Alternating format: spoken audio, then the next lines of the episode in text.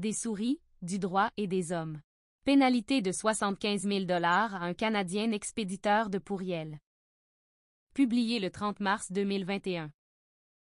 Le CRTC annonçait hier son imposition d'une pénalité de 75 000 dollars à un individu pour avoir enfreint la loi canadienne anti-pourriel, la LCAP, ou CASL de son acronyme en anglais, suite à l'expédition de centaines de milliers de pourriels.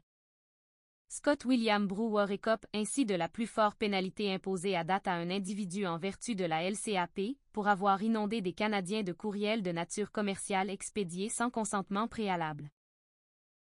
L'explication de cette amende découle du fait qu'en 2015 à 2018, le contrevenant aurait expédié plus de 670 000 pourriels axés sur le marketing web et la promotion de casinos en ligne. Le modus operandi de Brewer se serait d'ailleurs centré sur les envois de pourriels selon une technique qu'on surnomme les campagnes de type Hellstorm, à savoir une tempête de pourriels de courte durée, profitant du fait que les filtres anti-pourriels n'ont pas alors encore été mis à jour pour contrecarrer ces messages spécifiques. Quelques heures ou jours plus tard, les pourriels sont bloqués mais en attendant, les poluposteurs parviennent à rejoindre suffisamment de cibles pour que l'exercice s'avère viable pour générer des profits aux dépens des internautes. On peut lire le procès-verbal de violation ici.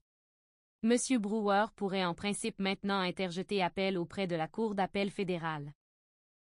Bien que la LCAP existe depuis plusieurs années, force nous est de constater que des individus peu scrupuleux considèrent encore que l'expédition de pourriel, à partir du Canada, s'avère suffisamment lucrative pour en valoir la peine.